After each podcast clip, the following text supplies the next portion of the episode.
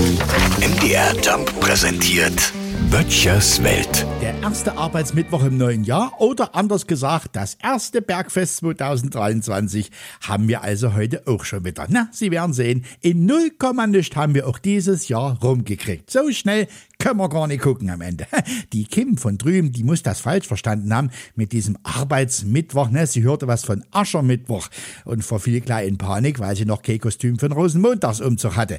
Ich konnte sie aber beruhigen. Kim habe ich gesagt, Aschermittwoch ist erst am 22. Februar. Da hast du noch genug Zeit, dich nach den Feiertagen in dein Tütü hineinzuhungern. Aber weil wir gerade von der Arbeit sprechen, sollte jetzt Anfang des Jahres Ihr Chef mit einer üppigen Gehaltserhöhung drohen, dann lehnen Sie ab ab. Ja? Fragen Sie ihn, ob es möglich wäre, nicht ein bisschen mehr Urlaub zu bekommen, weil das könnte sich dieses Jahr richtig rechnen. Wenn Ihr Chef sich fragen sollte, wie viele Urlaubstage Sie brauchen, dann sagen Sie 63. Mit 63 Urlaubstagen, diese geschickt als Brückentage angelegt, haben Sie 143 Tage frei.